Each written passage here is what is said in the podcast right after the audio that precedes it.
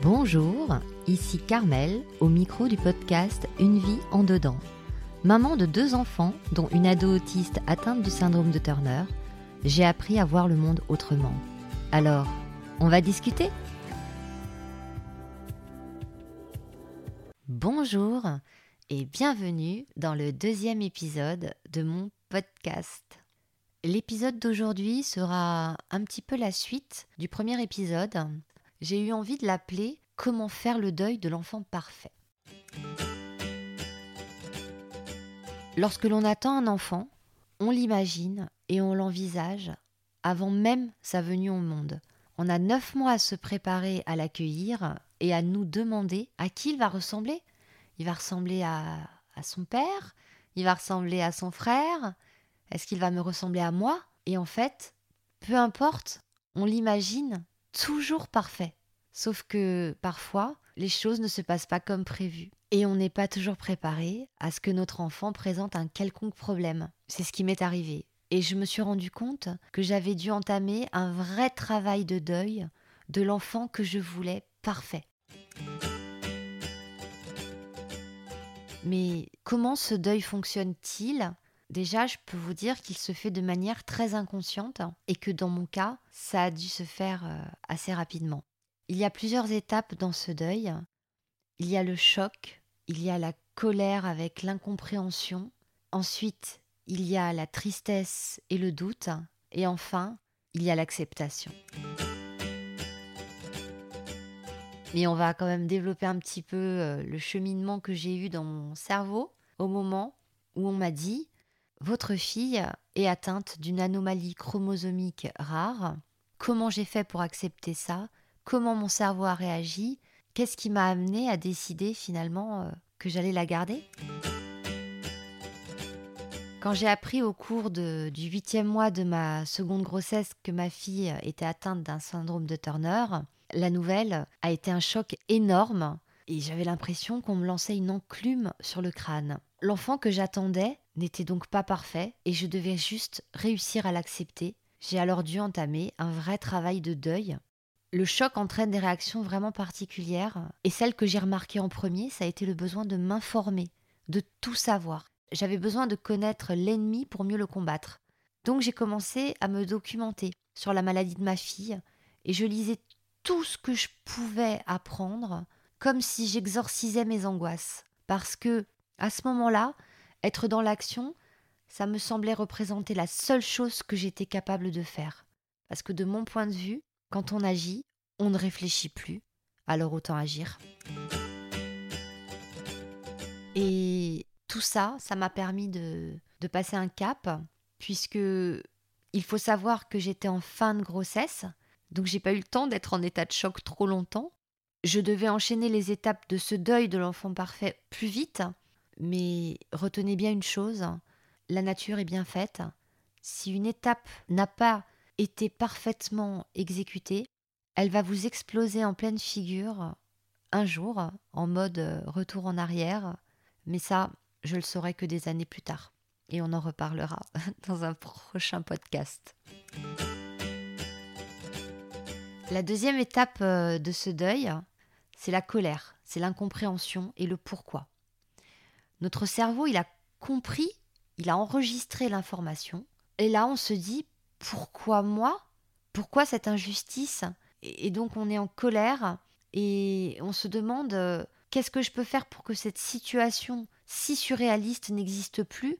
Pourquoi ma vie si parfaite il y a encore quelques jours vire au cauchemar? Alors euh, on cherche un responsable, le plus souvent ce sera nous-mêmes. On tente de trouver une explication logique alors qu'il n'y en a pas. Et il faut juste réussir à accepter le fait qu'il n'y a bien souvent aucune raison pour qu'il nous arrive quoi que ce soit de mauvais dans notre vie et que nous n'y sommes strictement pour rien. En d'autres termes, il faut juste déculpabiliser. Je ne dis pas que c'est la phase la plus simple, mais je vous rappelle que je n'avais pas beaucoup de temps je devais prendre des décisions pour la santé de ma fille, je devais agir vite. J'étais dans une course contre la montre et chaque décision prise, quelle qu'elle soit, elle avait un impact sur l'après. Donc il ne faut pas hésiter à être entouré, la présence euh, de la famille, la présence de l'autre, elle est primordiale pour balayer tous les doutes et mieux avancer. Mais vous savez, euh, on se sent malgré tout très seul face à nos peurs. Et lorsqu'on se sent très seul face à nos peurs, on commence à douter. Et on arrive à la troisième étape de ce deuil, la tristesse et le doute. Donc après avoir engrangé euh, toutes les informations possibles et inimaginables sur ce que j'allais potentiellement vivre avec ma fille, j'étais vidée, j'étais triste, j'étais triste de ce que nous vivions, triste de ce qu'allait vivre euh, ma fille, j'étais triste de tout. Je suis passée par toutes les phases des émotions, des plus négatives aux plus positives, par peur et par ignorance. Vous savez, euh, la fameuse différence qui fait peur, bah, c'était ça. En fait, j'ai commencé à douter de ma décision de poursuivre ma grossesse. Je me demandais juste euh, qui je suis pour mettre au monde une enfant dont je ne sais pas vraiment si elle aura une vie normale? Est-ce que cette décision ne va pas impacter négativement toute la vie de la famille? Est-ce que cette décision ne va pas impacter toute la vie de mon fils, sa vie présente, sa vie future? Et je n'avais aucune réponse face à ces doutes. Je devais juste avancer par instinct. Vous savez, euh, le fameux instinct maternel, celui qui est censé vous donner toutes les réponses. Et cette étape du deuil, c'est pas la plus facile, mais elle est incontournable. Parce que j'ai finalement pensé qu'il serait plus facile pour moi de surmonter tout ce que je pouvais imaginer de pire sur le futur plutôt que de ne jamais connaître ma fille. Parce que c'était bien de cela qu'il s'agissait. C'était de décider ou non d'ôter la vie à mon bébé. À huit mois de grossesse, on parle bel et bien d'un bébé, hein et pas d'un amas de petites cellules euh, qui flottent euh, dans notre utérus. Arrive alors la dernière étape, l'acceptation. Passer les larmes du choc de l'annonce, la colère, avec euh, parfois le déni ou le pourquoi, notre cerveau y réussit à intégrer un petit peu mieux les choses. On se met à rationaliser et on se pose plein de questions. Est-ce que ma fille aura une vie normale? Est-ce qu'elle va être pointée du doigt? Comment vont réagir les autres? Comment je vais gérer ce saut vers l'inconnu? Est-ce qu'elle va vivre, tout simplement? Parce que même ça, je ne le savais pas. Donc euh, ma méthode d'acceptation, ça a été de me laisser porter par les médecins et de tout faire pour ne pas me projeter plus loin que demain.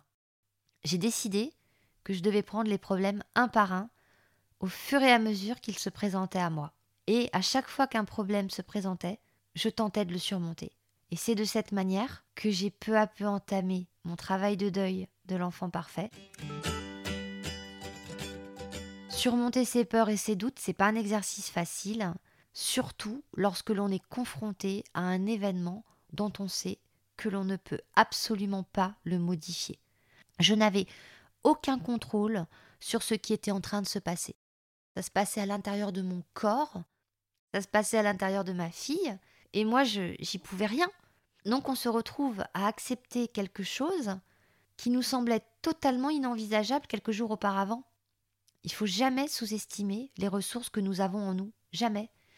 Parce que imaginer vivre quelque chose d'insurmontable et le vivre réellement, ça fait toute la différence. Et même une personne emplie de toute l'empathie du monde ne pourra jamais se mettre à votre place, pour quelque situation que ce soit.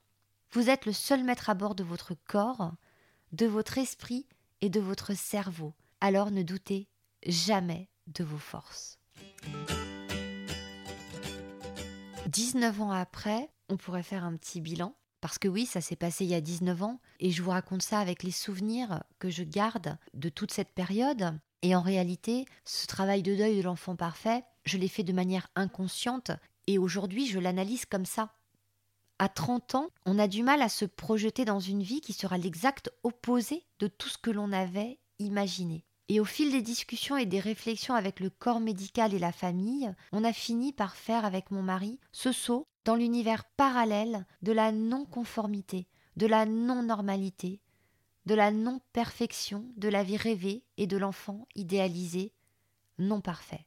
On a finalement réussi à faire ce deuil de l'enfant parfait que nous espérions. Et avec le recul, je me sens chanceuse d'avoir traversé tout ça et d'y avoir survécu.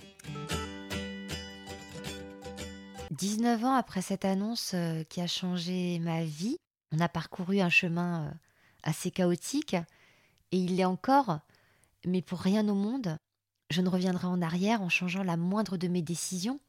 Vouloir un enfant parfait, c'est légitime, mais finalement ça ne veut absolument rien dire. c'est subjectif. Pour un parent, son enfant sera toujours parfait. Mes enfants sont parfaits pour moi. Mon fils est parfait pour moi. Ma fille est parfaite pour moi. Et chacun, avec ses particularités, me fait évoluer un peu plus chaque jour. Et finalement me dédouaner des regards extérieurs, arriver à partager mes expériences avec vous sans me soucier d'un quelconque jugement, c'est un petit peu une manière de continuer ma phase d'acceptation, sans honte, et avec une certaine fierté aussi de vivre des choses hors du commun, parce que il y a tant à apprendre de nos différences qu'une vie n'y suffirait pas. Voilà, j'espère que cet épisode vous aura plu.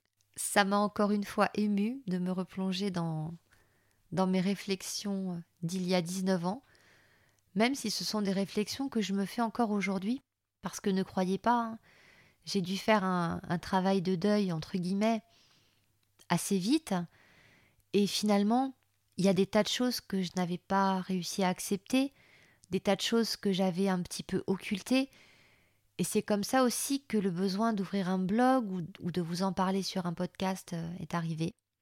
Donc on va continuer ensemble ce petit bout de chemin, si vous êtes d'accord. Si ça vous a plu, euh, n'hésitez pas à me suivre, même euh, pourquoi pas me laisser un petit commentaire ou, une note, ça peut m'aider et m'encourager surtout, surtout m'encourager. Je vous dis à très vite pour le prochain épisode. Ciao